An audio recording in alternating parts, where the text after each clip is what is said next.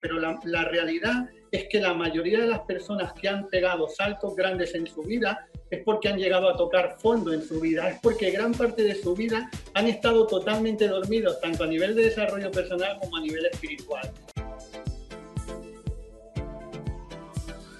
Hola, mi nombre es Alfredo Devane y quiero darles la bienvenida a este episodio de Progresando Ando que hemos creado con muchísimo cariño, con el propósito de contribuir en el progreso y la evolución de cada uno de ustedes en diferentes áreas de sus vidas. Como saben, nuestra misión es impulsar el poder del uno, uniendo fuerzas con los creadores de cambio, los visionarios, los perturbados con el status quo y con los que quieren coelevar a una región entera para despertar la conciencia, para que entendamos que unidos somos una fuerza imparable que puede transformar, desarrollar y hacer crecer nuestros países hispanohablantes. Hola, bienvenidos a otro nuevo episodio de nuestro programa Progresando Ando. Quiero darte la bienvenida a este episodio que como yo siempre les digo va a estar muy interesante, va a estar muy interesante. Como ya saben, mi nombre es Alfredo Evagna y soy el anfitrión de tu programa Progresando Ando y también soy el director general de Progrevo y el fundador de la Academia del Progreso. Em, con respecto al tema de hoy, yo me pareció súper interesante hacer esta entrevista con Javier porque eh, en el mundo del desarrollo personal siempre se escucha de que eh, este tema, este tema de crecimiento personal, desarrollo personal y muchas personas, y me sorprende, la verdad, que, no saben ni siquiera de qué se trata esto y, ni, a veces ni, con qué se come. Y lo que es interesante y lo que quizás no sabemos es que el desarrollo personal y el crecimiento personal es uno de estos temas que no nos enseñan en la escuela. En la escuela nosotros nos enseñan matemáticas, nos enseñan química, nos enseñan física, que en muchos casos son temas que nosotros jamás volvemos a tocar en nuestra vida. Pero lo que me parece interesante y curioso es que lo que no te enseñan es a ser humano. ¿Y qué quiere decir eso? No te enseñan a cómo conocerte a ti mismo, cómo, no te enseñan cómo gestionar tus emociones, no te enseñan cómo gestionar tu energía, no te enseñan cómo gestionar tus finanzas, no te enseñan cómo gestionar tu nutrición, no te enseñan nada de eso. Y por eso nosotros vamos en la vida dando tumbos y tratando de adivinar cómo hacemos esto y cómo hacemos aquello y cómo manejamos nuestras finanzas y cómo nos relacionamos con las personas y cómo somos mejor pareja, cómo somos mejor amigos, cómo somos mejores padres, cómo somos mejores hijos. Y eso para mí es como tratar de construir una casa sin tener las herramientas precisas. ¿Ustedes se imaginan cuánto tiempo tardaría construir una casa sin esas herramientas y solo hacerlo con las manos? Por eso nosotros y personas como Javier hemos estado contribuyendo en darles el mayor conocimiento posible para que ustedes puedan ir mejorando todas esas áreas de su vida y darles las herramientas para que ustedes puedan trabajar en ellas. ¿ok? Y justamente hoy el episodio de hoy se trata de eso. Se trata un poco para esas personas que no están tan iniciadas en, este camino del crecimiento personal, en este camino que les permita a ellos crear su vida consciente. Y vamos a estar hablando de los cuatro pasos para iniciarse en el camino del desarrollo personal y del crecimiento personal y crear una vida consciente. Así que con esto es para mí un placer presentarles el día de hoy a nuestro creador de cambios, a nuestro visionario, nuestro perturbado con el status quo y que está trabajando para coelevar a toda la región Javier Robas. Javier es un autor muy conocido, la verdad, y es, él es formador de Reiki, y ya vamos a estar hablando un poco más acerca de eso. Él es mentor de profesionales y él nos comenta, que me parece también muy curioso, que es dominar al dominar tu energía podrás dominar tu mundo, ¿ok? Y eso es como quien sabe, para las personas que saben un poco lo que son las bases del camino del desarrollo personal. Los libros de Javier se basan más que todo en profundizar de manera integral los cuatro aspectos necesarios para un efectivo y profundo trabajo interior. Y estos son energía, espiritualidad, vibración y abundancia. Así que con esto me encantaría darle la bienvenida a Javier. Hola Javier, bienvenido. ¿Qué tal, Alfredo y toda la gente que nos está escuchando? Muchísimas gracias por estar ahí Muchas gracias por invitarme, eh, muchas gracias también por la presentación y excelente trabajo el que estás haciendo. Sabes que eh, yo siempre he estado siguiendo tu contenido y me parece súper divertido y original el hecho de cómo tú saludas a tu audiencia. porque no, no saludas a tu audiencia como lo saludas en todos tus posts? ¿Qué tal, estrellas de conciencia? ¿Cómo estáis? Me parece súper interesante porque sí, estrellas de conciencia. Ahora, Javier, te quiero hacer una pregunta que eh, yo se la hago a todos mis invitados porque yo siempre digo que esta es una de las partes más importantes de nuestro programa, en cierta manera, porque le da a las personas una idea de que independientemente donde ellos se encuentren y los retos que estén viviendo en este momento, siempre hay un camino y que hay personas que han vivido esos caminos. ¿Cómo es tu historia? ¿Cuál es tu historia? ¿Cómo comenzaste tú en este camino del crecimiento personal?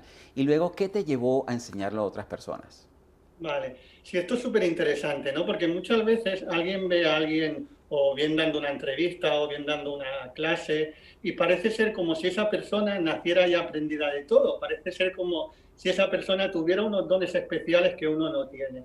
Y le digo a todo el mundo que nos está escuchando que nada más lejos de la realidad lo que pasa es que también eh, en, la antigua manera de enseñar el desarrollo personal o de la espiritualidad se destacaba mucho la gente que decía, es que yo desde pequeño ya, eh, ya sentía conexión con algo, desde pequeño ya era un gran emprendedor o desde pequeño ya conectaba con según qué tipo de energías. Vale, sí es verdad, hay mucha gente que de pequeño conectaban con algo o ya tenían esas ganas de crecer, pero la, la realidad es que la mayoría de las personas que han pegado saltos grandes en su vida es porque han llegado a tocar fondo en su vida, es porque gran parte de su vida han estado totalmente dormidos, tanto a nivel de desarrollo personal como a nivel espiritual.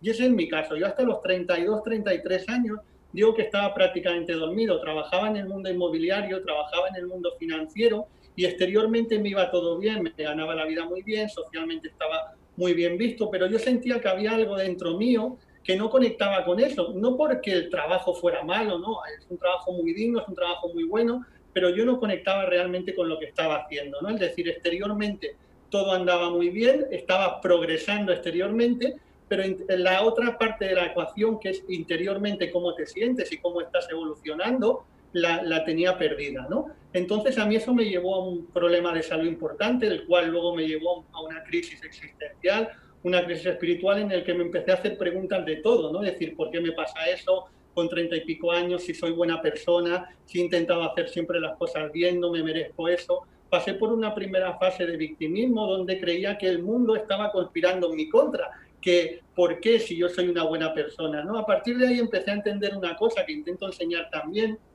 que el mundo no va de justicia, el mundo va de cómo tú vibras, qué hábitos tienes, qué acciones tomas, qué tienes en tu mente, es decir, cuántas buenas personas hay sufriendo. Es decir, no porque uno sea buena persona va a dejar de sufrir. Eso no funciona así.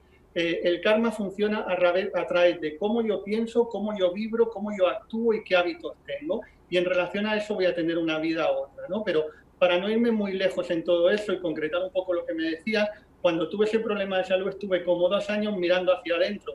No porque quisiera, sino porque tuve que coger la baja, me arruiné también económicamente y estuve dos años practicando eh, sobre todo meditación y autorreiki. Era básicamente lo que hacía. ¿Por qué? Porque era lo que más paz me daba. Era lo que más paz me daba y era lo que necesita, lo que necesitaba en ese momento. Venía de un conflicto eh, eh, interior y exterior muy importante y me hacía falta paz. Entonces estuve profundizando mucho y mi vida estaba al revés. Es decir, como te digo, a nivel de relaciones andaba mal, me había arruinado, de salud andaba mal, pero después de tres o cuatro meses de práctica conseguí sentir una paz interior que nunca había sentido y dije, wow, Javier, tengo todo el mundo vuelto al revés, o sea, lo tengo todo al revés en mi vida y estoy sintiendo una paz, algo que no tiene nada que ver con lo externo, que el de dentro. Ahí entendí lo que ya había leído en algún libro y no había integrado, que es la alegría del ser. Es esa alegría que te sale de dentro independientemente de lo que hay afuera. ¿Vale? Entonces me di cuenta de que eh, realmente el cómo me sentía dependía de mí y no de situaciones externas. Pero me di cuenta no porque me lo explicaron, no porque lo entendiera, sino porque lo integré. Una cosa es que te expliquen algo, otra cosa es que lo entiendan y otra cosa es que lo experimenten. Por eso la experiencia es lo primero de todo, ¿no? A partir de ahí empecé a profundizar, vi que me ayudaba muchísimo a mí y sentí que si me ayuda a mí, ¿por qué no compartirlo con otras personas? Y es como primero empecé a dar terapias, Posteriormente empecé a dar formaciones y posteriormente, como quería llegar a muchísima más gente, empecé a escribir libros porque cada vez había gente de Latinoamérica que me pedía formaciones, que me quería aprender conmigo y pensé que el libro sería una muy buena opción para poder dar la oportunidad a más personas que conocieran estas enseñanzas. Entonces, en ese proceso yo eh, eh, pasé por, por, dos fases que tienen mucho en relación a cómo, al, programa que, que, tú emites. Por un lado, eh, como yo había evolucionado mucho exteriormente, pero interiormente no me había mirado por dentro, dejé todo lo exterior y únicamente miré hacia adentro para sentir esa paz. Pero luego me di cuenta cuando sentí esa paz que la paz interior es la base y es súper importante, pero no es lo único. Es decir, que podemos unir paz interior y progreso, podemos unir mente y corazón, podemos unir cielo y tierra si lo hablamos de manera más espiritual. Entonces es cuando después de esa fase de conectar con mi paz interior, que era lo que me urgía, como agua cuando estás en el desierto, pero el ser humano cuando le dan agua y ya está eh, sediento, o sea, ya tiene cubierta la necesidad de agua, no solamente de agua vive, necesita comer también, ¿no? Yo comparo un poco que la agua es como la paz interior, es indispensable, pero es la base, no solamente de agua vivimos, los seres humanos vivimos de progreso. Si hemos llegado hacia donde estamos es porque tenemos una capacidad de progresar y porque nos hierve la sangre si no progresamos. Es decir, la paz interior te da realización y el progreso te da eh, ese fuego interno y esa felicidad de saber que estás creando y estás evolucionando. Tú sabes, Javier, que uno de los grandes motivadores para el ser humano, y tú lo acabas de comentar, es justamente ver progreso, ver evolución.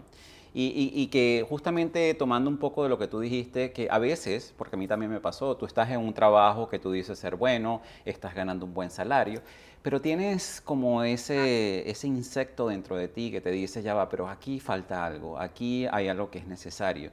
Y, y, a pesar de que puedes estar en una condición socialmente aceptable, realmente empiezas a sentir un poquito de insatisfacción y un poquito de infelicidad.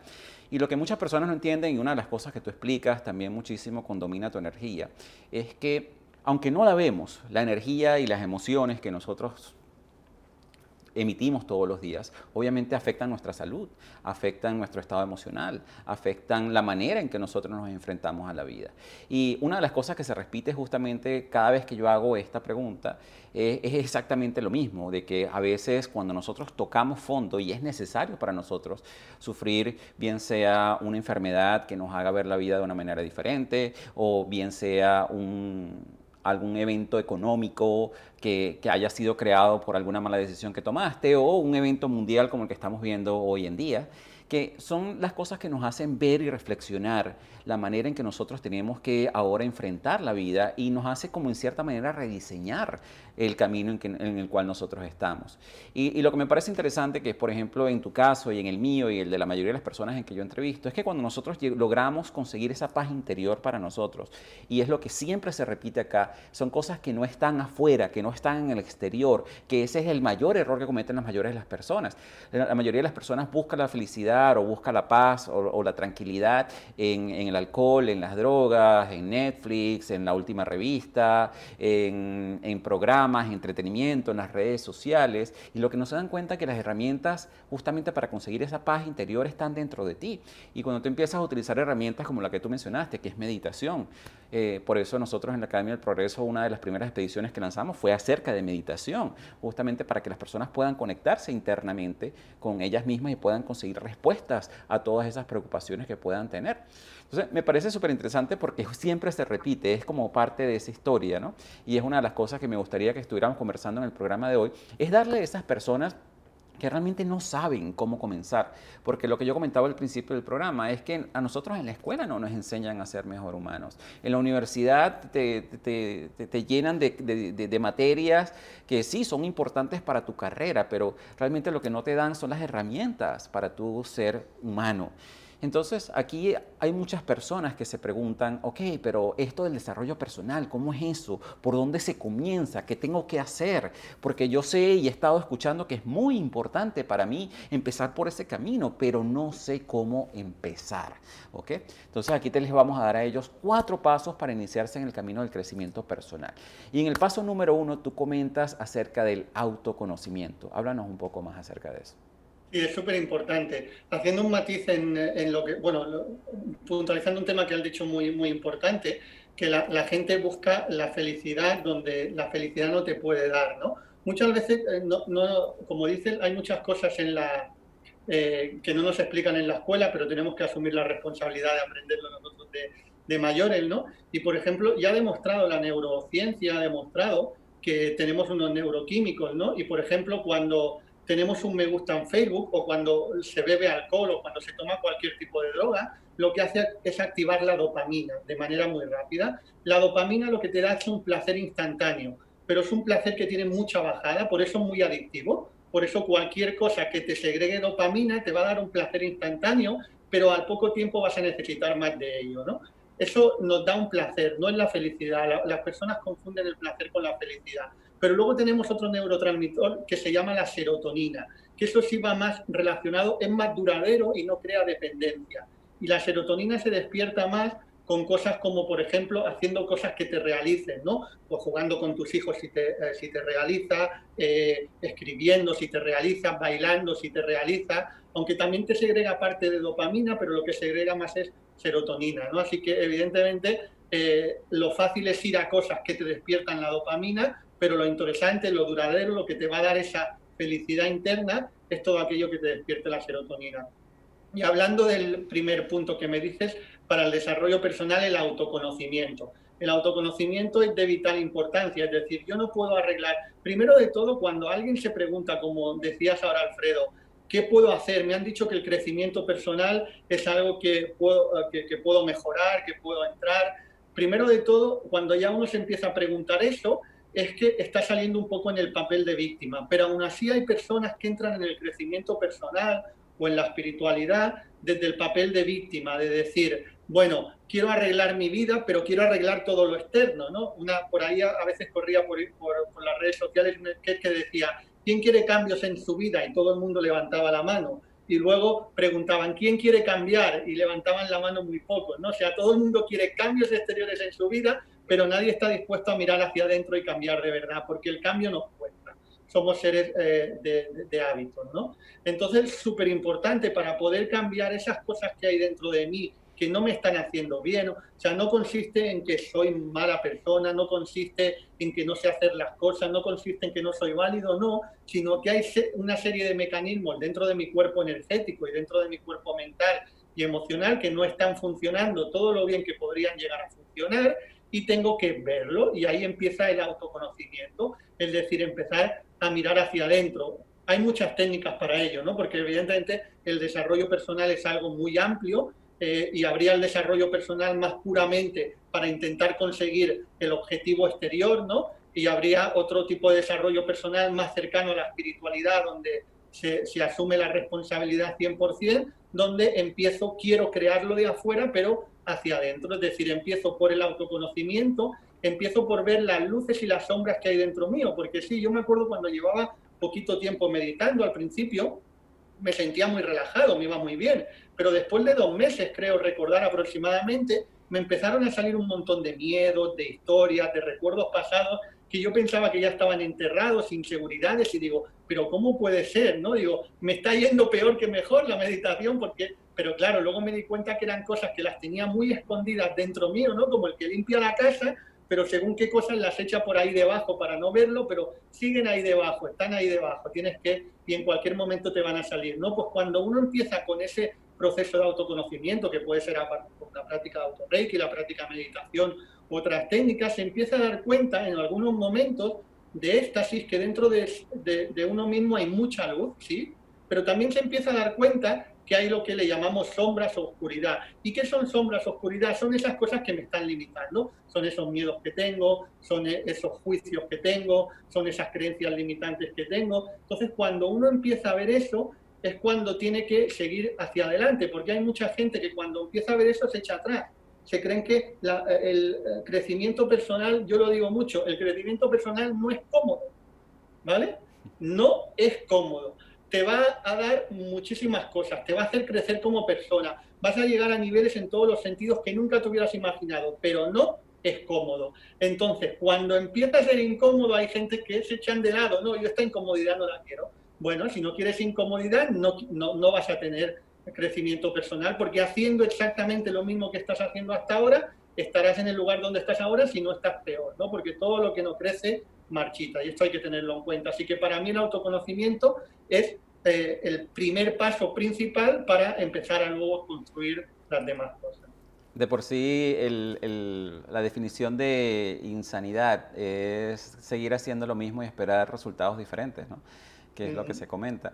Y, y, aquí hay un par de puntos que son importantes. Uno que definitivamente, como dices tú, el desarrollo personal, el crecimiento personal es algo que no es fácil para todo el mundo y no todo el mundo está listo para, para asumir ese camino. Porque una de las cosas es que es más fácil echarle la culpa a todo lo exterior. Es más fácil echarle la culpa al virus, al presidente, a la economía, a, a mis amigos, a mi mamá, a mi papá, y no tomar responsabilidad. Pero en el momento en que tú te das cuenta de que tú sí puedes cambiar, ¿ok? Y te das cuenta que eso está en tus manos, entonces ya es como, es, empieza esa incomodidad, o sea, de verdad, o sea, eso quiere decir que yo tengo que tomar un paso para yo poder cambiar. Mm, no, eso no me parece. Yo creo que es más fácil echarle la culpa a las otras personas, ¿no? Por eso yo le digo a las personas que el, el, camino al desarrollo personal es definitivamente algo que no es para todo el mundo. Eh, todo el mundo, como dices tú, quiere cambios en su vida, pero nadie está dispuesto a hacer el trabajo. Y yo lo que digo con respecto a este tema del autoconocimiento es que existen dos tipos de ignorancias, ¿no? Existe el tipo de ignorancia que es cosas que de verdad no sabemos, o sea, cosas que hay muchísimas cosas allá afuera de las cuales tenemos muy poco conocimiento o no sabemos nada. Pero también existe la ignorancia elegida. ¿ok? La ignorancia elegida es cuando tú sabes que algo no está bien, pero decides ignorarlo que eso es lo que le pasa a muchísimas personas en el desarrollo personal y en, muchísimas áreas de su vida. Muchas personas saben que tienen problemas financieros, pero deciden ignorarlo. Muchísimas personas saben que tienen problemas emocionales, pero deciden ignorarlo. ¿okay? Pero ya eso es una ignorancia elegida. Y hay varias maneras de aprender en la vida y una de, las, una de las maneras es aprender acerca de la misma manera que estábamos conversando al principio, que es esperas a que toques el fondo y de ahí te impulsas, pero ese camino lleva muchísimo el sufrimiento. Y una de las cosas que nosotros estamos intentando hacer aquí, tú, yo y todas las personas que estamos trabajando para coelevar a toda la región, es enseñar a las personas a través del conocimiento. Es decirle, mira, esto me pasó a mí, tuve, esta experiencia y de esta manera fuera la que es la que salí. Y nosotros preferimos que las personas puedan tomar este camino, ¿no? Y, de eso se basa este, este primer paso que es el autoconocimiento, de que tú te puedas informar de que sí hay otros caminos, te puedas informar que no tienes que esperar a llegar al fondo para poder subir y pasar por todo ese camino de sufrimiento, que te puedas informar que existen otras herramientas que sí te pueden ayudar a tener esa mejor versión de ti. Entonces, en el paso número dos, eh, en el paso número dos también es un paso que es muy difícil para muchas personas hacerlo, que es eh, aceptarse. La aceptación, sí. En el, en el momento que el autoconocimiento nos da eh, a ver nuestras luces y nos da a ver nuestras sombras. Una vez vemos nuestras sombras, tenemos que aceptarlo. En, el, en la naturaleza hay luz y hay oscuridad, hay noche y hay día. Entonces lo que está dentro está afuera. Y dentro de nosotros hay luz y hay oscuridad. Entonces, de nada sirve negarlo, como estaban diciendo, esconderlo. No, es que yo no tengo miedo, no es que yo no hago juicios, no es que eh, yo no esto, yo no lo otro, no. O sea, te lo estás viendo delante de tus narices, tienes que aceptarlo. El primer paso para la superación es la aceptación, porque todo lo que eh, te resistes persiste y si yo niego algo, no tengo la posibilidad de poder cambiarlo. Entonces es súper importante. Cuando empezamos a ver todas esas cosas que nos limitan, tenemos que aceptarla. Pero no tenemos que confundir, porque a veces en lecturas, sobre todo eh, que vienen de Estados Unidos, que utilizan la palabra surrender, ¿no? Para decir rendición, mucha gente eh, confunde la aceptación con la rendición, no. Y cuando se utiliza la palabra surrender, se dice de rendirte al momento presente, es decir, no negar lo que te está ocurriendo ahora, no negar estas historias que tienes ahora en la mente,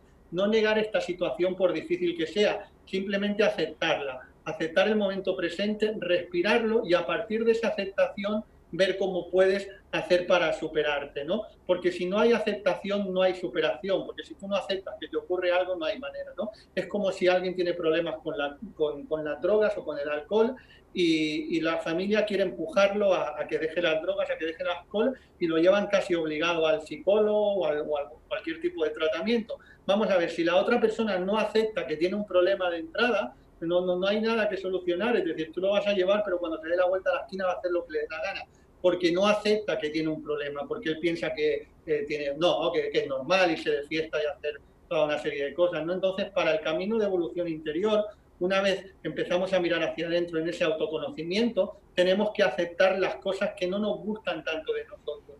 Igual que también tenemos que aceptar las que nos gustan, tenemos que aceptar las que no nos gustan, pero aceptación como, como como paso a la, superación, porque luego también hay otras líneas que dicen, bueno, si tú eres así, te tienes que aceptar así tal y como eres, sí, aceptarte, pero si esa forma de ser te está limitando a ti y está perjudicando a otras personas, tendrás que primero aceptarte, pero luego superarte, ¿no? Si eres un cretino, tendrás que mirar de, de no ser un cretino, ¿no? Porque te estás perjudicando a ti y estás perjudicando también a los que tienes a tu alrededor. Pero primero es aceptar que tienes ese problema o aceptar, puede ser un gran problema o puede ser una limitación en lo que sea, un miedo, una resistencia, una dificultad a la hora de hacer algo, aceptarlo. Pero tampoco vale la pena quedarse enfangado ahí, ¿vale? En estar toda la vida dándole vueltas a eso, sí, porque yo tengo, por ejemplo, personas que constantemente me están repitiendo, sí, es que yo tengo mucho miedo a esto, es que yo tengo mucho miedo a esto, ¿vale? Que yo te diga que lo aceptes no quiere decir que cada día tú te estés repitiendo que tienes mucho miedo a eso,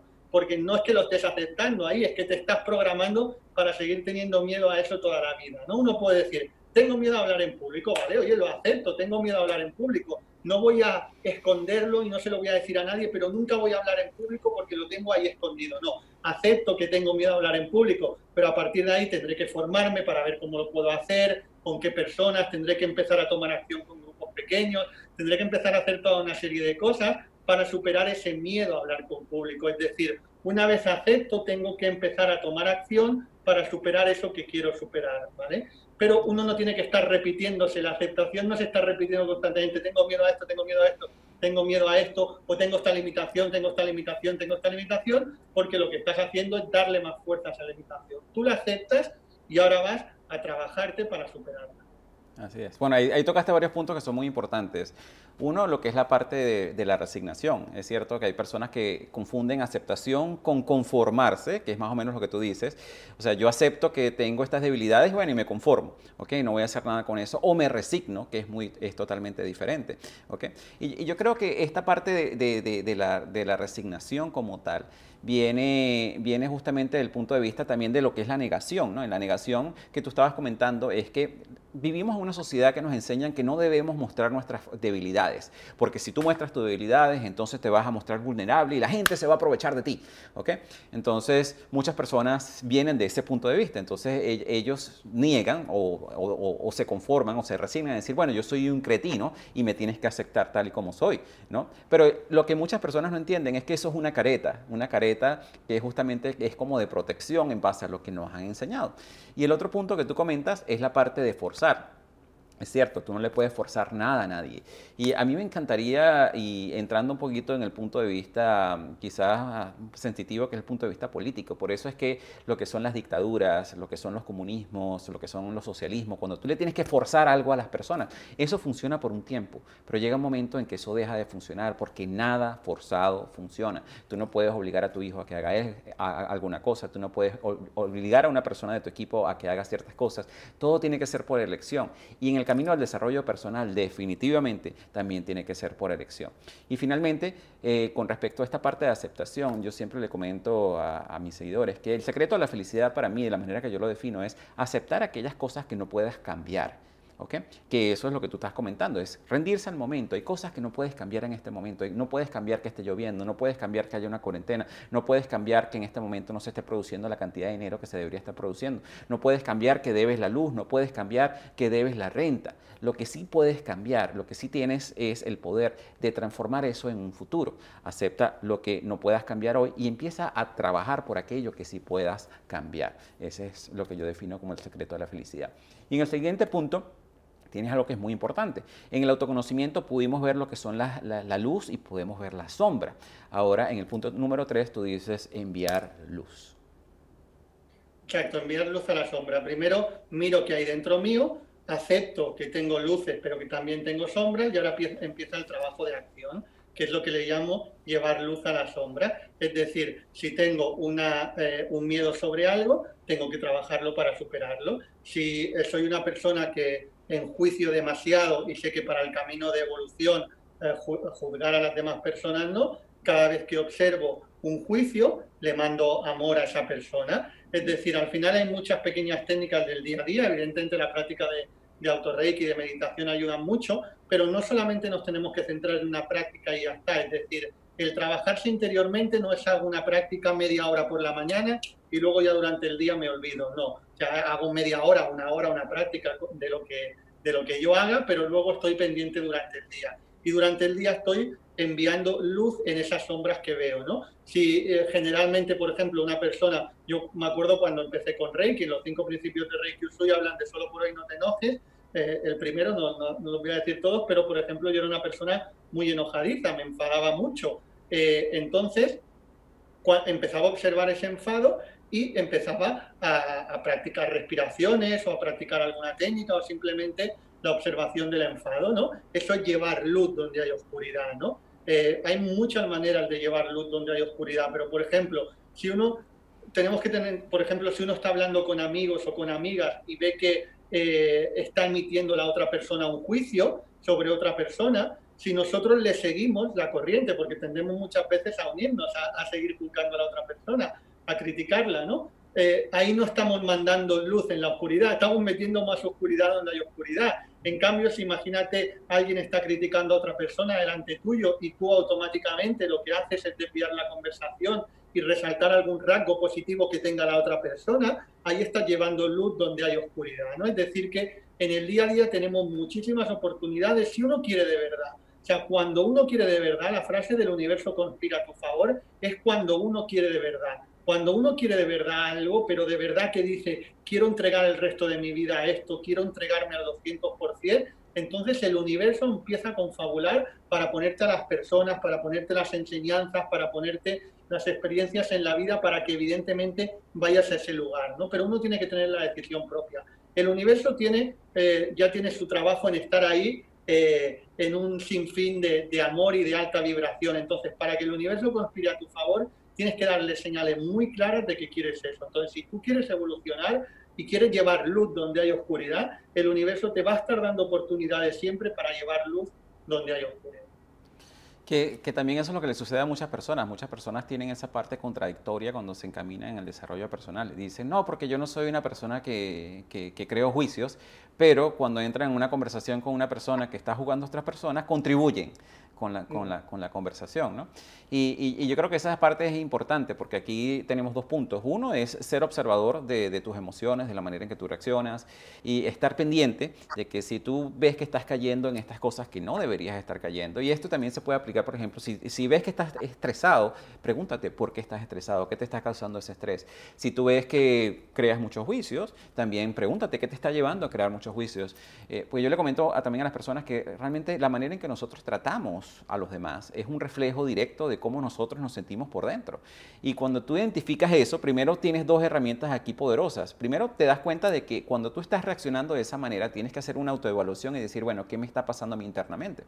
Y segundo, si otra persona te lo está haciendo a ti, allí lo que tú puedes decir, wow, esta persona de verdad este, está sufriendo por algo que, que, lo está llevando a reaccionar de esa manera y, y tienes un poquito de empatía ¿no? con, con, esa persona. Entonces, aquí tú dices, bueno, es enviar luz sobre todo a lo que nosotros hacemos en el día a día, que no es solamente los 30 minutos diarios, y también enviar luz, en cierta manera, no contribuir con otras personas cuando no lo están haciendo. Y de nuevo, yo creo que esta es una parte que sí debemos aclararle a las personas porque a veces...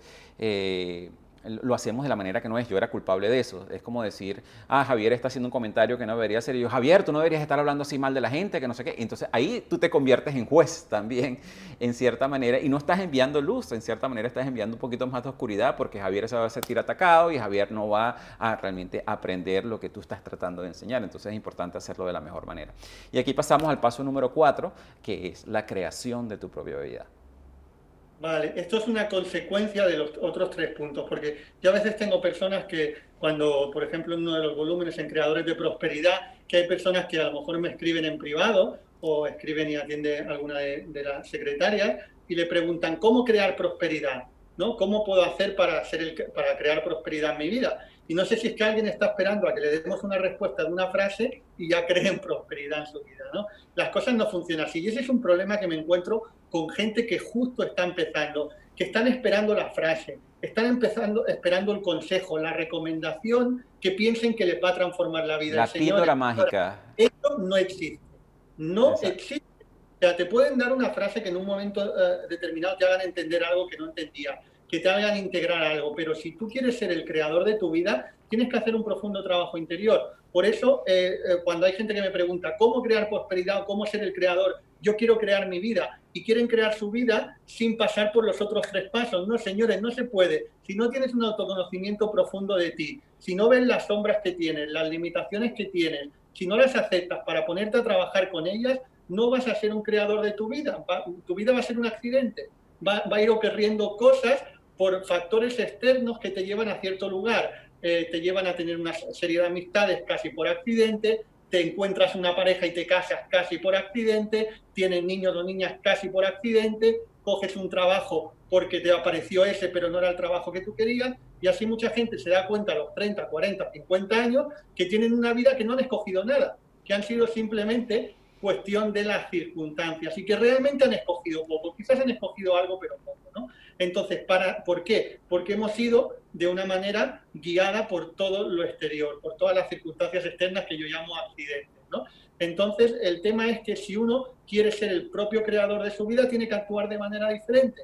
Y no hay una varita mágica, uno tiene que empezar por el autoconocimiento, tiene que empezar a llevar luz donde hay oscuridad, tiene que empezar a hacer todo ese trabajo interior y en ese despertar es cuando uno empieza a crear cosas en su vida, pero no solamente atraer, sino a crear, es decir, porque la atracción es una co-creación, es decir, no es que yo me siento y no tengo claro lo que quiero, o si lo tengo claro y lo pienso un poco y ya lo atraigo. El libros, por ejemplo, como El Secreto, que es increíble, pero hay personas que también lo han malinterpretado, ¿no? Se piensan que tumbándose a meditar, visualizando algo, ya el universo te va a mandar un ramillete de dinero. Y la vida no funciona así. El dinero tiene, un, tiene un caudal por el mundo físico, es decir, hay que trabajarlo, hay que crear un, un emprendimiento, hay que tener un buen puesto de trabajo, hay que ser una persona que dé mucho valor, o bien en un emprendimiento o una empresa, para recibir mucho valor, ¿no? Entonces es súper importante que entendamos que la creación no es ley de atracción y ya está.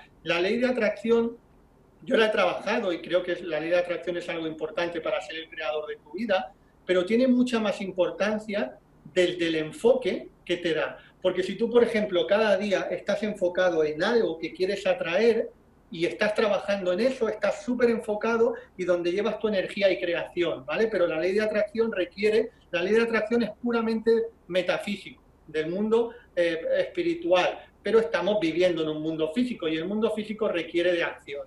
¿Verdad que si eh, eh, hay, una historia muy bonita ¿no? de, un, campesino que creó un, campo realmente increíble, ¿no?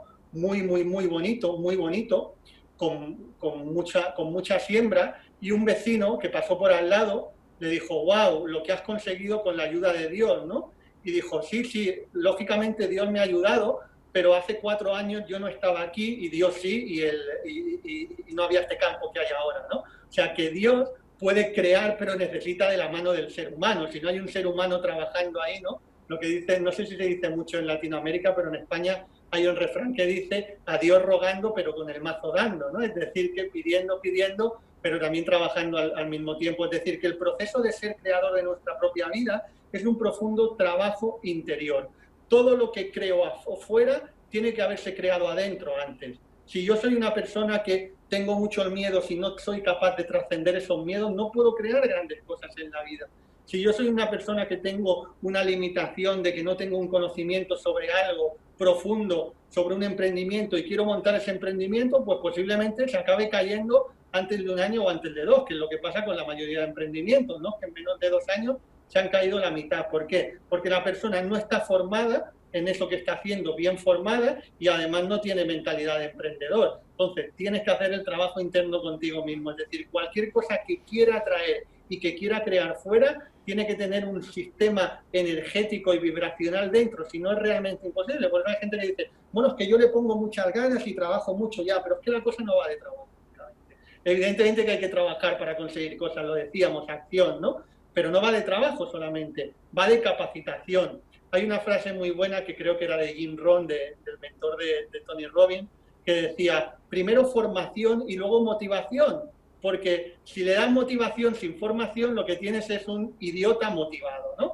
Eh, es decir, alguien ignorante que está muy motivado pero no sabe cómo hacer las cosas. Por eso es muy importante formarse. Y cuando digo formarse no estoy hablando de la formación tradicional, que cuidado, si uno quiere ir a la universidad puede ir y bien hecho está también. De, alguien con 20 años debería estar estudiando. Si no es en la universidad, en cualquier otro lugar, pero debería estar estudiando con 20, con 30 y con, cualquier edad, ¿no? Es súper importante la formación, es decir, y no la formación, lo que en el, en el siglo en el que estamos, y ahora la gente eh, y con las nuevas tecnologías se está dando cuenta más, la formación especializada. O sea, la formación anterior que nos han dado en la época de la revolución industrial, eso ya se terminó eso fue para hacer eh, cadenas de montaje y eso fue para hacer ovejitas que todos no resisten mucho. Por eso nos enseñaba el desarrollo personal, porque lo que se quería era tener mano de obra barata. Entonces tú no puedes darle mucha sabiduría a alguien porque no vas a tener mano de obra barata. Únicamente vas a tener mano de obra barata si tienes a la gente sin sabiduría, ¿vale? Con el conocimiento, con un conocimiento general aparentemente bueno de muchas materias, pero sin un conocimiento específico profundo. Entonces estamos en la época de la especialización, por lo que uno se tiene que formar en lo que realmente le llena y en lo que realmente cree que luego va a poder compartir con el mundo para poder recibir compensación económica por ese talento que está aportando al mundo, ¿no? Entonces es súper importante que cuando hablo de que uno tiene que estar estudiando constantemente, sobre todo tiene que enfocarse en estudiar aquello que realmente le llena y aquello que realmente lo puede utilizar ya desde hoy para compartirlo con otras personas. El mundo está yendo muy rápido. Uno no puede esperar cinco años a estudiar algo y después de cinco años compartirlo. No, tiene que sacarle provecho ya en el día de hoy. Si uno está estudiando en la universidad, está genial, pero ya en los primeros años de universidad tiene que empezar a sacarle provecho a ese estudio que está haciendo. Y si es fuera de la universidad, que es alguna materia no reglada, pues más todavía, ¿no? Yo se lo digo a mis alumnos de Reiki, vale, sí estudia Reiki, pero no, es que todavía no estoy preparado para dar terapias. Tira ya, empieza a dar terapias, te vas a preparar dando terapias. Cuando formo maestros de Reiki, no, me voy a esperar un año porque todavía no estoy preparado. Tira ya, si la única manera de prepararte es sacándole. Lo que pasa que constantemente nos han estado metiendo miedo dentro y constantemente han querido hacer no empoderados. Entonces siempre, nunca has estado preparado. Siempre tienes que hacer más para estar preparado. No, eso es una inseguridad. Eso es una forma de proceder, de querer tener a seres humanos no preparados. ¿Vale? Pero la única manera de prepararte, evidentemente, tienes que estudiar, tienes que ser serio, no te puedes poner a dar terapias sin haber estudiado o a dar formaciones sin haber estudiado. Pero una vez lo has estudiado, tienes que lanzarte ya, ya, porque se aprende mucho más enseñando y se, experimenta mucho más a través de la acción. Así que uno tiene que sacar ese poder interior para poder crear en tu vida. Si estás empoderado, crearás en tu vida. Si no estás empoderado, cualquiera creará tu vida por ti. Cualquiera o cualquier situación externa creará en tu vida por ti. Así es. Bueno, y aquí tocaste un par de puntos que son súper importantes también. Primero, que tienes razón. Yo de por sí fui una de las personas súper seguidoras del secreto y ellos crearon herramientas súper poderosas, pero lamentablemente sucedió eso que tú dices en el secreto. En el secreto, ah, yo, yo vi personas que decían, bueno, lo único que tengo que hacer es cerrar los ojos, visualizar y me quedo aquí sentado en mi casa sin hacer nada y todo me va a llegar y el cheque me va a llegar eh, en el correo. O esas personas que decían, bueno, que yo recuerdo una, una de las partes donde Ronda Vines, ella dice que, bueno, es que yo también visualizaba que yo podía comer lo que fuera y este, no ganaba peso. Eh, vi muchísimas personas que iban a McDonald's y con su hamburguesa y yo no me voy a engordar y yo no me voy a engordar y, y estaban comiendo su hamburguesa de McDonald's. ¿no? Entonces, lamentablemente, el, el, secreto trajo esa confusión de que es solamente eh, visualización, meditación, pero no habló de la parte más importante que es acción. ¿no? Que lamentablemente también yo respeto todas las creencias religiosas, pero es algo que eh, también sucede en, muchísimas religiones, donde dicen, no, porque Dios es la respuesta a todo. Sí, Dios te puede ayudar en muchísimas cosas, pero si tú no haces nada, obviamente no vas a lograr nada. No, porque a través de la oración eh, yo voy a conseguir todas mis metas. Sí, te, puedes orar, orar es una forma de imitación, pero tienes que hacer algo al respecto. No te puedes sentar solamente a esperar que mágicamente tu salud o tus finanzas o tus relaciones mejoren. Hay algo que tú tienes que hacer al respecto, que es lo mismo de las personas que quizás están en el mundo de desarrollo personal que dicen que a través de la meditación solamente van a lograr las cosas. No, la meditación te va a ayudar a ti a darte esas herramientas para que tengas ese enfoque, para que cuando vayas a la acción lo hagas de la manera que lo tienes que hacer. Y mencionando Jim Rohn me trajo también otro otro, otro sabio dicho que él tiene, que es no esperes que las cosas sean fáciles, solamente espera tú ser mejor que es muy diferente. A veces las personas solamente quieren que, las cosas sean fáciles de hacer, ¿no? O sea, simplemente lo que tienes que hacer tú, lo que tú acabas de comentar, que es constantemente estar en formación, ver cuáles, esas, cuáles, cuáles son esas cosas que pueden estarte bloqueando.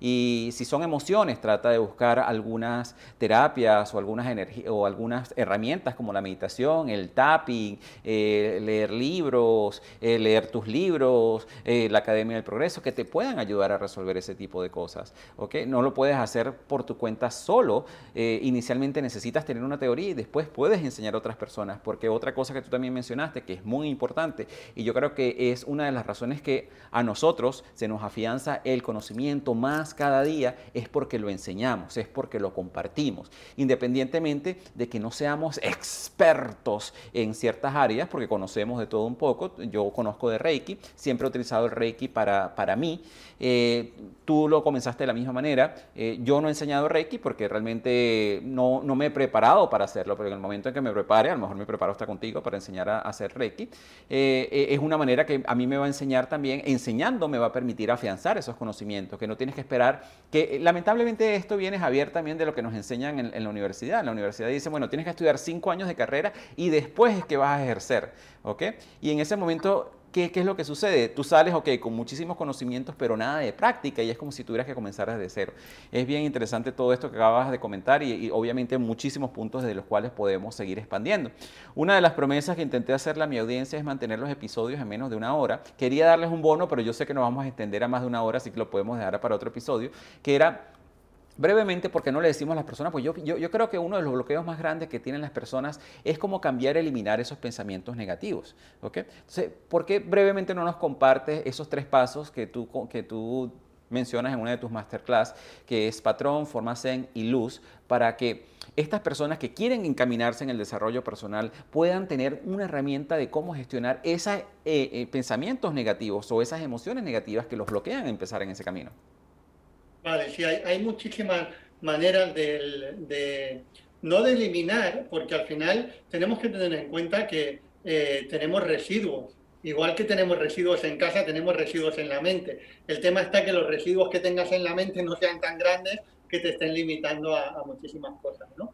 Pero de entrada, cuando tenemos los pensamientos, cuando tenemos un pensamiento negativo, hay diferentes maneras. Yo, por ejemplo, una que suelo utilizar es la observación del pensamiento.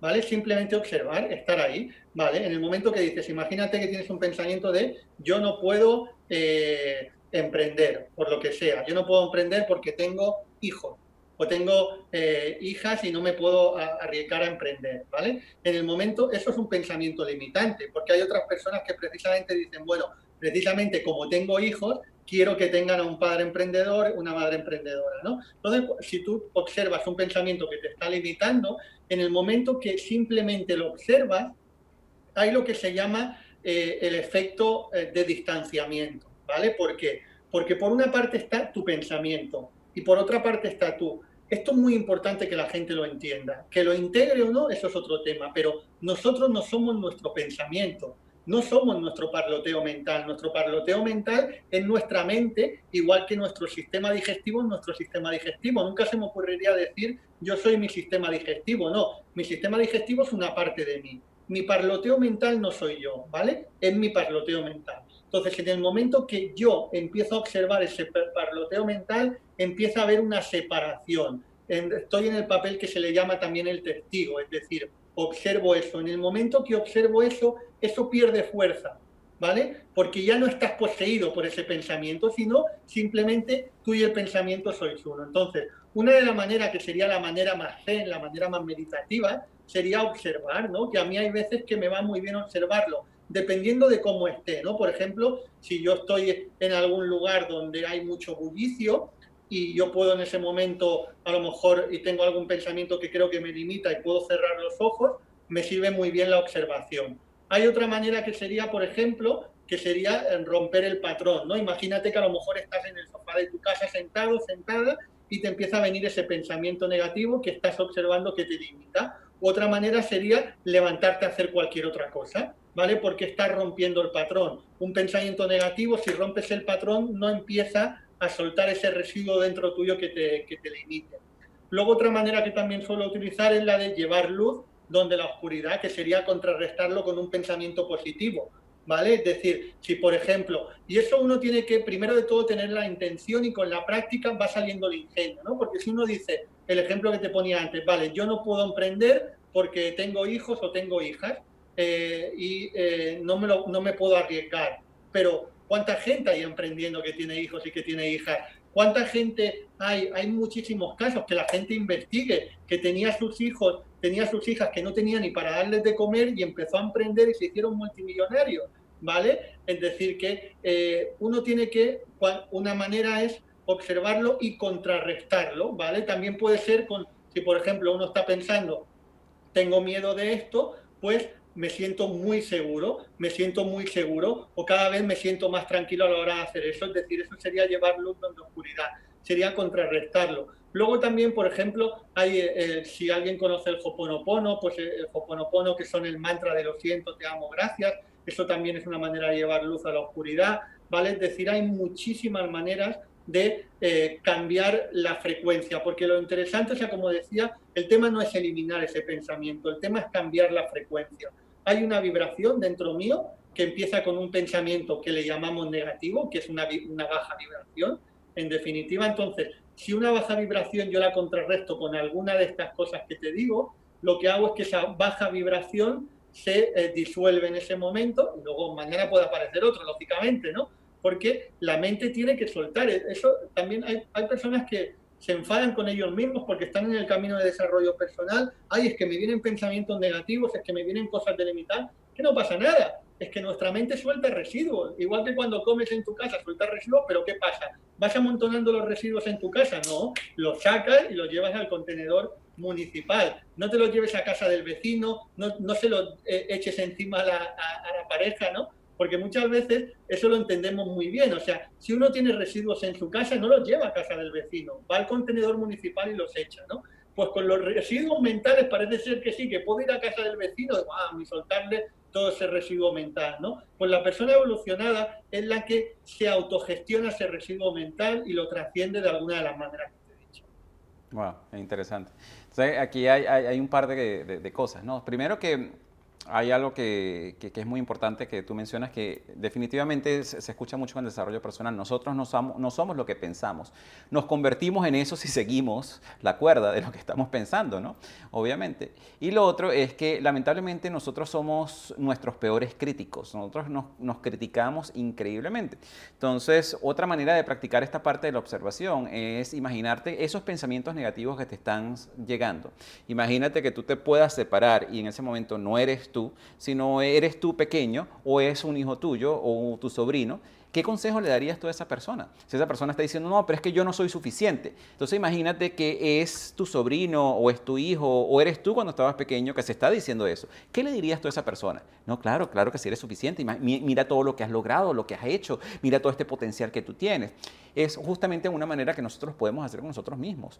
Es ver qué son esas cosas que nosotros nos estamos diciendo a nosotros mismos, que son esos pensamientos, como dices tú, negativos y que no los podemos eliminar porque siempre van a estar allí. La manera, la, la, mente tiene una, manera de protegernos que a veces, eh, vamos a estar claros, la, mente es algo que viene de, muchísimos siglos atrás, es muy, muy arcaico y sigue funcionando de esa manera.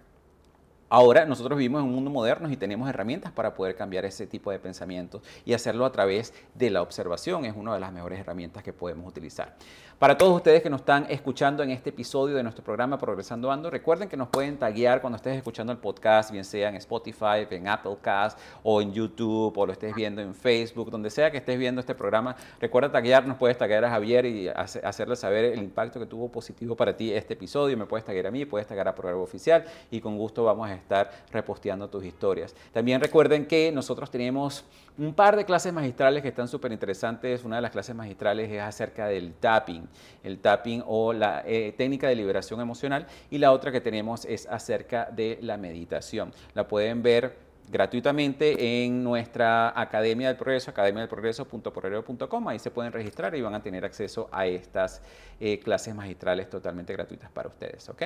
Javier, unas últimas palabras que le quieras decir a la audiencia para despedir el programa como cierre, tener en cuenta que todos, todos los, todos los seres humanos y todos los que nos estáis escuchando tenemos una capacidad de evolución y de vivir en paz increíble. No hay ningún ser humano que no, que no pueda. Y si alguien está escuchando esto ahora, con más constatación, con más fuerza, es decir, el universo no juega las cartas, no es que te haya mandado aquí por pura casualidad, sino porque tienes esa capacidad de poder vivir en paz y de progresar al mismo tiempo no te va a caer del cielo, hay que hacer un profundo trabajo interior, hay que hacer un trabajo serio, hay que formarse, hay que aprender y hay que intentar con las personas que están realizando lo que a ti te gustaría realizar. pero que como último, como último mensaje, dejar muy, muy, muy claro que yo no soy alguien súper especial, como te he contado hace 11 años estaba sumido en un, en un hoyo total y he podido eh, crecer, he podido vivir en paz y estoy pudiendo ayudar a miles de personas. Así que si yo lo puedo hacer, cualquiera de las personas que nos está escuchando también. Pero yo me he esforzado muchísimo, he trabajado muchísimo, he sido muy serio en formarme y he sido muy constante. Y eso es lo único que hace falta. Así es, así es. O sea, recuerden que se pueden enfocar en lo negativo de la vida o se pueden enfocar en lo positivo de la vida. Y justamente como dice Javier y como siempre les comentamos y como decimos en nuestro programa, este es el mensaje que tienes que escuchar para transformar tu vida. Por eso nosotros creamos este programa para ustedes, para darle las herramientas. Y, si una sola cosita de aquí que escuchaste pudo transformar tu vida, ya nosotros hicimos nuestro trabajo. Así que Javier, muchísimas gracias por estar en nuestro programa. Muchísimas gracias a todos los que nos están escuchando en este episodio de nuestro programa Progresando Ando. Espera, espera, no te vayas. Tenemos contenido adicional para ti. Este episodio de nuestro programa Progresando Ando fue grabado con una audiencia en vivo que aprovechó la oportunidad de realizar esas preguntas que quizás tú te estabas haciendo mientras escuchabas el programa. Así que si quieres escuchar las respuestas a esas preguntas, quédate con nosotros un ratito más. Por cierto, quiero recordarte que en la página web de la Academia del Progreso, academiadelprogreso.progreso.com, tenemos unas clases magistrales interesantes para ti acerca de diferentes temas para contribuir en tu progreso y tu evolución. Y finalmente, si quieres participar en la grabación de nuestros programas, síguenos en nuestras redes sociales donde constantemente estaremos anunciando las fechas de grabación. Listo, entonces aquí cerramos el programa y aquí veo que tenemos varias personas que nos han hecho preguntas. Como saben, eh, cuando grabamos el programa con una audiencia en vivo, le damos la oportunidad a las personas de que puedan interactuar con nosotros. Y aquí estuve viendo mientras estábamos grabando eh, que habían varias preguntas. Hubo una que me pareció bien interesante de Genoveva. Genoveva nos dice, eh, con 59 años está bien la formación, yo me siento como en infancia.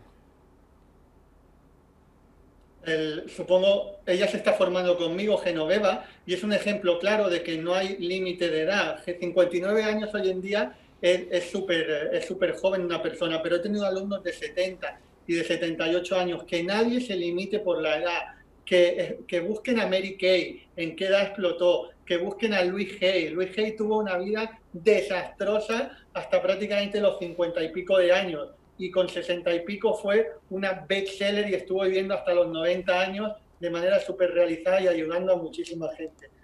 Nunca es tarde, lo que nos han vendido, tú muy mayor para esto, fuera, nada. Nunca es tarde si la dicha es buena. Tenemos que hacer caso a ese refrán, así que Felicidades Genoveva y todas las personas, no de 59, porque 59 hoy en día es muy joven, de 60, de 70 años, que no se pongan límite por edad. Si ahora te ha tocado llegar a este camino es porque la última etapa de tu vida, los 20, 30, 10 años que te queden, es porque tienes que conectar. Incluso si uno llegara 10 minutos antes de irse y si viera para conectar con una paz, irse con paz, sería bueno, así que nunca es tarde. Así es, así es. Eh, y, yo creo que eso también viene de esa programación que nos hacen a nivel social, ¿no? De que tienes que trabajar hasta cierta edad, te retiras, y para muchas personas ese retirarse me imagino que es quedarse en su casa viendo televisión sin hacer nada, ¿no? Y hoy en día, y, hacen sentir a las personas que tienen cierta edad como que ya, ya serviste tu papel a la sociedad y no tienes absolutamente nada que hacer en tu vida. Y no es así. Realmente nunca es tarde para aprender, nunca es tarde para, para contribuir, nunca es tarde para cambiar la vida de las otras personas.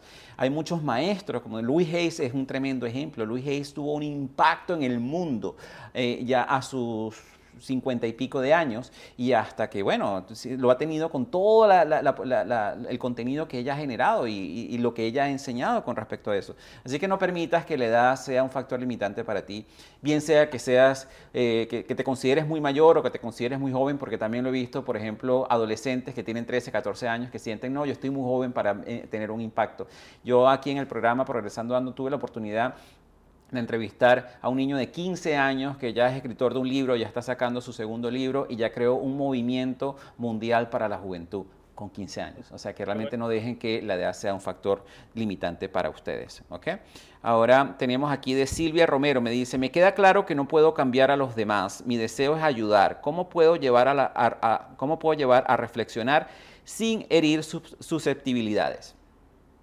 Sí, Eso es súper importante que tengamos en cuenta que para ayudar a los demás nos tenemos que ayudar a nosotros mismos. Mira, cuando yo empecé con Reiki, como a mí me iba bien, quería compartirlo con todo el mundo, con mis amigos, con familiares, y me daba cuenta que me encontraba una barrera. ¿Por qué? Porque aunque en mi proceso de vida estaba eso, en el proceso de vida de las otras personas no. Entonces, ¿qué pasó? Al principio me frustraba mucho porque como le pasa a, Silvia, eh, quería, quieres ayudar a otras personas, lógicamente, y más si son cercanas, ¿no? Pero cada uno tiene su propio proceso evolutivo. Entonces, la respuesta que le daría, la mejor manera es elévate tanto, tanto, tanto, tanto, que vengan ellos a buscarte a ti. ¿vale? Es decir, no vayas tú detrás de ello, porque si todavía no has hecho un profundo trabajo interior tuyo, las otras personas no se van a contagiar, ¿vale? Y va a ser muy difícil que las arrastres por dos cosas. Primero, porque no están en su momento posiblemente, y segundo, porque tú todavía no tienes el impacto para arrastrar a las otras personas. En cambio, si tú sigues trabajando contigo y te elevas de tal manera, te van a empezar a preguntar, como me ha pasado a mí con amigos, que después de cuatro o cinco años, oye, quiero aprender esto. Y algunos han hecho incluso todos los niveles y la maestría o están con mis libros estudiándolo. Y al principio no me hacían absolutamente ni caso. ¿Y qué ha pasado ahí? Que han visto, que a mí me han visto que me elevaba mucho. Entonces, profundiza en tu trabajo interior. Evidentemente, coméntale a la gente que tú tienes eso y que te ofreces para ayudar y que estás abierto, pero sobre todo a través de tu trabajo es como vas a poder ayudarles más a través de tu transformación. Así es. Sabes que cuando yo, a, mí siempre me ha llamado muchísimo el tema de la atención. Me he dado cuenta, disculpa que me queda 20% de batería. Creo, voy a conectarla un momentito para, ¿vale? Ok, no te preocupes. Bueno, aquí para, para complementar en la, en la respuesta de, de, Silvia, sabes Silvia, cuando yo comencé en, en, el mundo de la nutrición, a mí siempre me ha llamado muchísimo el, el tema de la atención al tema de la nutrición. Obviamente cuando yo aprendí de, de, muchísimas cosas, por ejemplo el aspartame, yo le tengo la guerra pero armada al aspartame, pienso que es uno de esos... Eh, aditivos que están en más de 6.000 comidas, en el cual no debería ni existir. Yo me, yo me volví en uno de estos predicadores que cuando yo veía a una persona tomando un producto dietético, ay, tú estás tomando eso, tú no sabes lo dañino que es eso, que no sé qué. Obviamente eso crea resistencia en las personas y esa no es la mejor manera de hacerlo, lamentablemente. Eh, porque en ese momento no estás ayudando a la persona, sino estás creando una, una resistencia en esa persona. Yo recuerdo que, por ejemplo, mi sobrino, y esto fue uno de los grandes ejemplos que más o menos que se relacionan con lo que dice Javier, mi sobrino era adicto a la Coca-Cola. Yo lo que hice fue en una conversación casual, estaba mi sobrino, estaba mi hermana, estaba una amiga al lado de nosotros, y yo empecé a hablar, bueno, tú sabes que estaba leyendo un artículo, pero lo hice con doble intención, estaba leyendo un artículo con respecto a la Coca-Cola, que la Coca-Cola eh, lamentablemente tiene estos efectos, y, y, en el momento en que tú la tomas y le pasa esto al cuerpo, y que también se puede utilizar para hacer estas cosas, por ejemplo, para limpiar el baño, para quitar las tuercas y todas esas cosas, y no le prestaba atención a mi sobrino. Mi sobrino estaba allí y lo único que hacía era como quedarse viéndome así como que, wow, él estaba captando todo lo que yo le estaba diciendo en ese momento. Y él hizo el cambio solo. Si yo lo hubiese forzado a él a que, mira, no, tienes que dar la Coca-Cola porque la Coca-Cola es mala para ti, que no sé qué, que es lamentablemente nosotros lo hacemos con nuestra mejor intención. Nosotros queremos que las personas cambien porque hemos descubierto esta gran herramienta que es el desarrollo personal o esta gran herramienta que es la meditación que nos trae paz y tranquilidad. Pero aquí hay un punto que es importante eso le tiene que llegar a las personas cuando las personas estén listas. Si la persona está lista, no te va a escuchar. Y lo que puedes lograr es una, pequeña fricción con esa persona, que es todo lo contrario a lo que tú quieres lograr. Aquí tenemos otra pregunta que es de Facebook Triago. Ella dice, ¿qué puedo hacer para creer en mí aparte de formarme y para ayudar a mi mamá con su ansiedad y su depresión? Sí, el, trabajo para ganar seguridad es, es, aparte evidentemente, como ya dice, formarse, es tomar acción sobre las cosas. Es decir, y entender que los seres humanos nos equivocamos y entender que nos erramos. Porque la inseguridad, eh, ¿qué, viene? Por el miedo a hacer algo y a fallar y a no ser aceptado, ¿vale? O no ser aceptado por alguien o no ser aceptado por la sociedad. Entonces, la única manera de vencer la inseguridad es haciendo cosas. Porque en el momento que tú vas tomando acciones y vas superando los miedos, vas venciendo inseguridades, pero tienes que entender que no siempre aciertas y tienes que entender que el error es parte del proceso de aprendizaje, ¿vale? Lo que pasa es que una vez más volvemos a la educación que nos han dado, nos venían y nos ponían notas y el que eh, lo acertaba todo era muy listo y el que fallaba la mitad era regular y el que lo fallaba todo era muy tonto. Entonces eso está en el subconsciente. Entonces uno tiene que permitir equivocarse, tiene que permitir tomar acción. Es decir, uno no va a ganar seguridad sin acción, ¿vale? Sin hacer nada, sin moverte de tu zona de confort, no vas a ganar seguridad. Entonces uno puede empezar por pequeñas cosas, por, por cosas que te dan un poquito de miedo, pero las haces. Entonces, ¿qué pasa? Que si haces eso y te da un poquito de miedo, aunque no te salga como a ti te gustaría, pero el hecho de haberlo hecho ya te da seguridad, porque te has demostrado que eres capaz de hacer a pesar del miedo, ¿no? Así que yo le recomendaría a ella, si quiere que incluso se apunte, pequeños miedos que pueda tener y afrontarlos, porque a través de afrontarlos vas a ir ganando la seguridad, sabiendo que no todo siempre te va a salir bien, pero vas a ganar. Mira, voy a poner un ejemplo muy práctico, que es como el, el adolescente que sale con 16 años, va a una discoteca a bailar y la única manera de ganar seguridad es dando de conversación a las chicas aunque una le diga que no, no pasa nada, aunque una le diga, oye, que me voy con la amiga, bueno, vas y le das conversación a otra, y el ir a una y a otra te va a dar seguridad para ir a más, para seguir avanzando. Por mucho que haya una o dos que te digan que no, al principio a lo mejor el primer no te frustra, pero eso yo lo sé. Yo empecé, claro, tengo una buena escuela también, con 19 años empecé en una editorial vendiendo puerta por puerta, estuve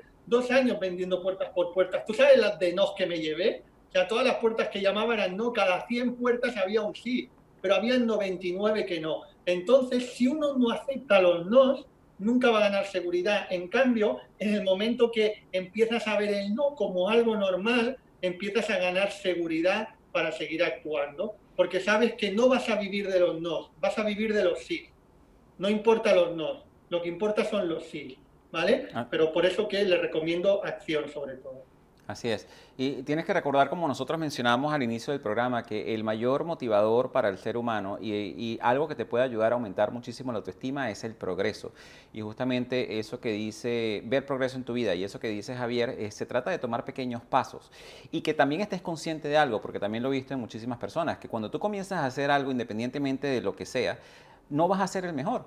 Yo cuando empecé a grabar mis primeros episodios de este programa no era el mejor speaker. Eh, cuando empecé a hacer mis primeros proyectos técnicos no era el mejor técnico. Y la práctica, y, es cuestión de aceptarlo, sí, hay cosas que tienes que mejorar, pero no tienes que dejar de que eso te afecte tu autoestima. O sea, es simplemente saber que tienes cosas que mejorar. Y que al principio, cuando tú haces algo, no vas a ser el mejor y que te va a llevar cierta práctica llegar a ciertos niveles. Entonces es muy importante, justamente como, como, como te dice Javier, es tomar nota de esas cosas que quizás te puedan estar bloqueando y empezar a tomar pequeños pasos. O sea, si, si tu miedo es eh, hablar en público, obviamente no te vayas a, a, montar encima de una tarima con mil personas, ¿ok? Pero sí, eh, si estás en una fiesta y hay cuatro personas allí, habla con esas cuatro personas y ahí vas rompiendo los miedos poco a poco, ¿ok? Como hay muchas personas que tienen miedo a las alturas, no te vas a subir desde el edificio más alto y vas a ver hacia abajo, empieza de un edificio más pequeño y así vas subiendo escalones. Y que al principio, bueno, empezaste más pequeño y te dio miedo, bueno, vas a tres niveles y comienzas desde allí y empiezas a subir escalones y vas, vas viendo ese progreso y a medida que vas viendo ese progreso, obviamente va aumentando tu autoestima y vas teniendo muchísima más motivación. Aquí tenemos una pregunta de Genoveva, que ella dice que ella es empleada de hogar y está trabajando 24 por 24, pero quiere prepararse para la pensión y para levantarse para mi salud.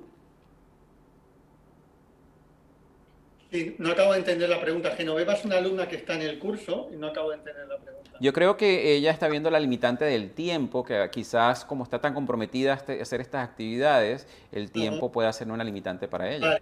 En, ese sentido, muchas veces nos exigimos más de lo que podemos en cada momento. Y eso también uno tiene que ser muy consecuente. Por ejemplo, yo sé el caso de Genoveva porque ella está, está practicando y está practicando bastante, pero todavía le gustaría practicar más. Entonces, tiene que entender que en el momento en el que está ahora, está practicando lo que puede.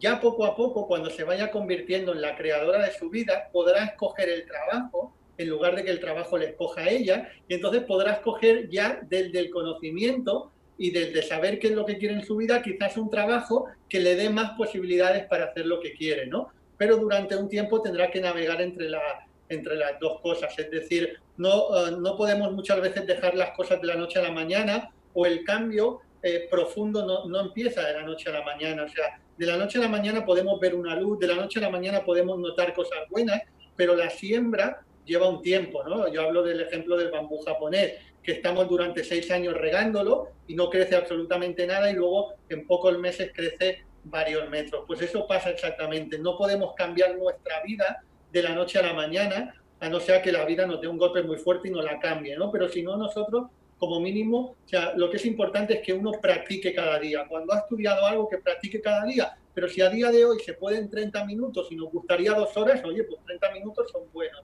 Lo importante es un pasito cada día. Tener en cuenta que lo que nos va a dar la transformación importante, Genoveva y todas las personas que nos escuchen, no es lo que yo haga un día o lo que haga dos días, es lo que haga mantenido en el tiempo. Práctica constante, continuada y mantenida en el tiempo, de lo que sea, de lo que me quiera convertir un experto. Entonces, no es tan importante si hoy en lugar de dos horas practico media, lo que es realmente importante es que dentro de un año o dentro de dos años siga practicando, que no lo deje por el camino. Tampoco sirve de nada cogerlo con mucha fuerza hoy, al cabo de seis meses, antes de haber sembrado fuerte, ya dejarlo. ¿no? Por eso que para mí no hay mayor preocupación siempre y cuando uno practique algo, que es el caso de ella. Si uno dice, bueno, es que yo no tengo tiempo de practicar nada, ni un minuto al día, entonces le diría que tiene el orden de prioridades mal escogido, lógicamente, es decir, que no lo tiene como una prioridad. Quizás a lo mejor es que tiene que dormir media hora menos, quizás a lo mejor es que eh, cualquier otra cosa, ¿no? Porque al final, si uno realmente está comprometido en algo de verdad, esa media hora al día la saca de donde sea. Y si no, pues o es que no hay tanto, tanto compromiso como uno quiere, o es que eh, más que nunca tiene que sacar esa media hora de ningún lugar. Porque si uno de las 24 horas al día no puede escoger ni media para sí mismo, quiere decir que está eh, toda su vida sujeta a, no ha creado su vida para nada, ¿no? Porque si no puedo ni tener media hora para mí, quiere decir que todo lo externo me está manejando. Entonces, con más razón, hay que sacar la media hora de donde sea bueno, hay un dicho que dice que lo que es importante para ti encuentras la manera y lo que no es importante para ti encuentras la excusa, ¿no? Entonces allí eso un poco complementa lo que está diciendo Javier. Y lo otro que yo te ofrezco y lo ofrezco a las personas que nos están escuchando también es que quizás el trabajo que tú tienes no es el trabajo que tú quisieras tener, que como dice Javier, no lo elegiste tú, sino te eligió a ti. Pero lo que sí es importante es que lo veas como un recurso que te va a llevar a crear ese trabajo que tú quieras tener. Porque también he visto muchísimas personas que reniegan en la posición que se encuentran ahorita. Yo cuando comencé, yo también trabajé de barman, yo trabajaba 80, 90 horas a la semana y yo me sentía agradecido a pesar que no era el trabajo que yo quería tener, realmente era, lo que, el, el trabajo que me estaba dando los recursos para yo crear lo que sí quería tener. Entonces es importante verlo desde ese punto de vista. Y una pregunta final aquí que me pareció súper interesante también de Faye, ella comenta, y esto creo que es bien importante, es cómo lidiar con una etiqueta que tiene que es la de ser bipolar. Me encantaría ver tu posición con respecto a esto. Primero de todo, eh, de hacer el esfuerzo y la, primero la decisión de decir, quiero de verdad y mando esta etiqueta al otro barrio. no la quiero, la mando a tomar por saco la etiqueta. Esa es la primera decisión. Evidentemente que no se va de un día para otro. ¿eh? No te estoy diciendo que haciendo eso se vaya de un día para otro pero tenemos que tener en cuenta, y ese es el trabajo de autoobservación que nos tenemos que hacer. Muchas veces cuando nos han estado etiquetando de una manera, aunque sea de una manera que no es algo que te empodera, ¿vale? Y nosotros durante mucho tiempo nos hemos estado etiquetando en ese algo, incluso nosotros mismos, aunque sea muy subconscientemente, no queremos soltar la etiqueta, ¿sí? Porque hemos integrado la etiqueta tanto a nuestra personalidad que nos pensamos que nosotros somos la etiqueta. Como digo, es un proceso muy subconsciente, muy energético. ¿eh? Pero por eso que la primera decisión de todo, la primera decisión de toda, es decir, no quiero esa etiqueta y la voy a soltar porque ninguna etiqueta puede tener poder en mí si yo no le doy permiso para ello. Si a mí alguien algún día me etiqueta en algo, y como a todos nos han etiquetado en cierto momento en alguna cosa, y nos hemos creído esa etiqueta y nos la han ido diciendo y nosotros la hemos ido reforzando es porque nosotros hemos dado el permiso, o porque éramos pequeños, o porque teníamos una ignorancia en ese sentido, o porque éramos inconscientes, o porque la persona que nos ha dicho la etiqueta era un médico al que le damos una autoridad, ¿cierto? Yo siempre digo que a los médicos tienes que creértelo siempre y cuando no te quieran limitar. Si te están dando una etiqueta que te están limitando para toda la vida, Entonces, hazles caso a lo que te dicen, estudiate lo que les dicen, pero no te creas que eso va a ser para toda la vida, porque en el momento que tú decides creerte que eso va a ser para toda la vida, estás dando permiso a que eso sea para toda la vida. ¿no? Entonces, primero, entender y asumir la responsabilidad que esa etiqueta que a mí me dieron en algún día, yo di permiso, subconscientemente, evidentemente, para que cogiera fuerza en mí. Pero igual que di permiso para que cogiera fuerza en mí y que di permiso para que fuera cogiendo cada día más fuerza en mí, también puedo hacer el paso contrario primero de todo decir, eso es una etiqueta que me pusieron en su día y que no es una verdad, que es una creencia que tengo y no la quiero. Y a partir de ahí empezar a autoobservarse uno mismo, ¿no? Porque yo tengo alumnos o alumnas que algunas veces me cuentan y me empiezan, no, ellos mismos dicen que no quieren la etiqueta, pero cuando ellos me hablan de algo, sí es que yo tengo estos dolores porque tengo fibromialgia, por ejemplo, y ellos mismos se están reforzando esa etiqueta. Olvídate de esa palabra, no la utilices, ¿vale? Ahora, por ejemplo, eh, esta señora o esta chica, no, recuerdo el nombre, nos ha dado, nos ha explicado esto de, de, la bipolaridad o del trastorno bipolar. Está bien porque le tenemos que entender, pero cuanto menos utilice esa palabra en su vida, muchísimo, muchísimo mejor porque esa palabra está asociada a una cronicidad y una limitación que se ha metido en su sistema subconsciente. Entonces, cuanto más utilice esa palabra, más la va a reforzar en sí mismo. Entonces,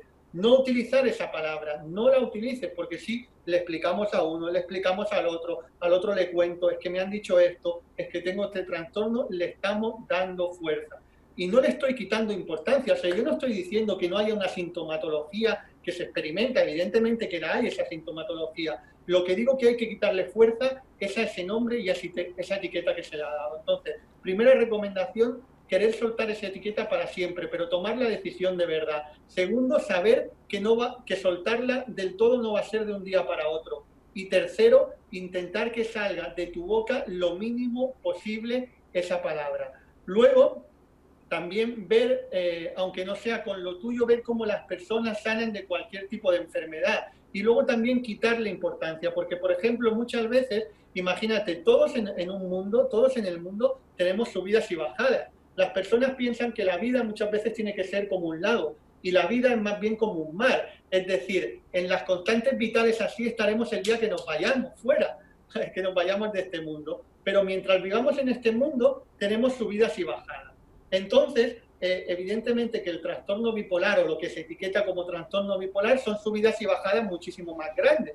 Entonces uno también muchas veces, si está un día un poco mal, ya lo asocia a eso, ¿no? Todos estamos un día un poco mal, entonces tenemos que estar haciendo ese ejercicio de no decir, es que, bueno, pues simplemente hoy eh, estoy con más ánimo o con menos ánimo, ¿vale? Fíjate cómo te digo de utilizar las palabras, más ánimo o menos ánimo, pero una palabra positiva no utilizar hoy estoy más depre, hoy estoy un poco peor, no utilizar esas palabras, sino utilizar hoy tengo más ánimos o tengo más ánimos, menos ánimos, te lo puedes decir a ti mismo. Pero intenta cuando tu mente lo vaya a asociar con esa etiqueta que te han dado, disociarla. Decir, no, esa etiqueta es una cosa, la suelto y hoy estoy con un poquito menos de ánimo. ¿Qué pasa? ¿A quién no le pasa eso? Que a lo mejor tú consideras que estás con mucho menos ánimo, pero no te lo digas, dite que estás con un poco menos de ánimo finge hasta que se vuelva realidad. Eso es uno de los poderes de la programación neurolingüística. Aunque yo no esté con ánimo, tengo que fingir que estoy con ánimo, porque ese fingir me va a hacer definitivamente estar con ánimo. Y, todo esto, Fey, yo lo que quiero complementar con esto es que siempre y cuando lo que está diciendo Javier sea una condición que haya sido diagnosticada a nivel médico, ¿no? que te hayan dicho, que te hayan diagnosticado como que tienes el trastorno bipolar. Porque lo otro que sucede también es que existen muchísimas personas lanzando etiquetas de una manera u otra, que estás loca, que eres esquizofrénico, que eres bipolar, y a veces, por ejemplo, en las parejas se escucha mucho eso, no, pero lo que pasa es que tú eres bipolar, por eso tú eres así de loca, y no es que hayas tenido una etiqueta médica, sino que una persona, eh, bajo sus propias inseguridades, te etiquetó de esa manera y tú lo aceptaste. Porque en muchos casos, lamentablemente, el, efecto más dañino que tiene la etiqueta no es el efecto que le ponen las otras personas, sino el, significado que le das tú en tu vida. Cuando tú le das poder, como, le dices, como lo dice Javier, en ese momento lo estás haciendo una realidad para ti. Entonces es importante también identificar de dónde proviene esa etiqueta. Si este, esa etiqueta viene de una persona frustrada que también está pasando por su propio proceso de crecimiento y que muchísimas personas para ganar significado lo hacen haciendo otras personas insignificantes. Cuando tú entiendes esa parte, entonces ya tú no le das poder. A nosotros constantemente nos están etiquetando. Eh, y, más, y más cuando nosotros estamos expuestos, como está Javier o como estoy expuesto yo, ah, no, que esa persona habla mucho, que esa persona no sabe lo que está diciendo, que no sé qué. Es el poder que tú le das a esa etiqueta lo que es el, es el efecto que va a tener en ti, si no de otra manera no tendría ningún efecto. Nosotros constantemente estamos escuchando etiquetas y para nosotros es como realmente gracias y cuando tú identificas que esa persona lo está haciendo porque realmente tiene con conflictos internos o tiene problemas de significancia, realmente lo que le, ofreces a esa persona es empatía, ¿ok? Y de ese momento ya la etiqueta no tiene ningún tipo de valor para ti. Y una pregunta que nos hicieron, pero esa pregunta ya de por sí fue una de las conversaciones que tuve con Javier. Nos están preguntando, no sé lo que es el Reiki, me gustaría saber más acerca de eso. Eh, ya Javier y yo nos comprometimos en más adelante hacer un, un, episodio de Reiki, porque la verdad que es un tema que me apasiona, he estado practicando por muchísimos años y nada mejor que tener un episodio con alguien que es maestro de Reiki. Así que a todos ustedes que están en el live, de verdad muchísimas gracias por haber compartido con nosotros el día de hoy, espero que les haya servido. Y Javier, de verdad muchísimas gracias por haber contribuido con nosotros en el programa y con este live para toda nuestra audiencia. Pues muchísimas gracias, ha sido un placer eh, estar contigo y con todas las personas que han estado ahí, así que muchísimas gracias por la invitación y lo he disfrutado muchísimo.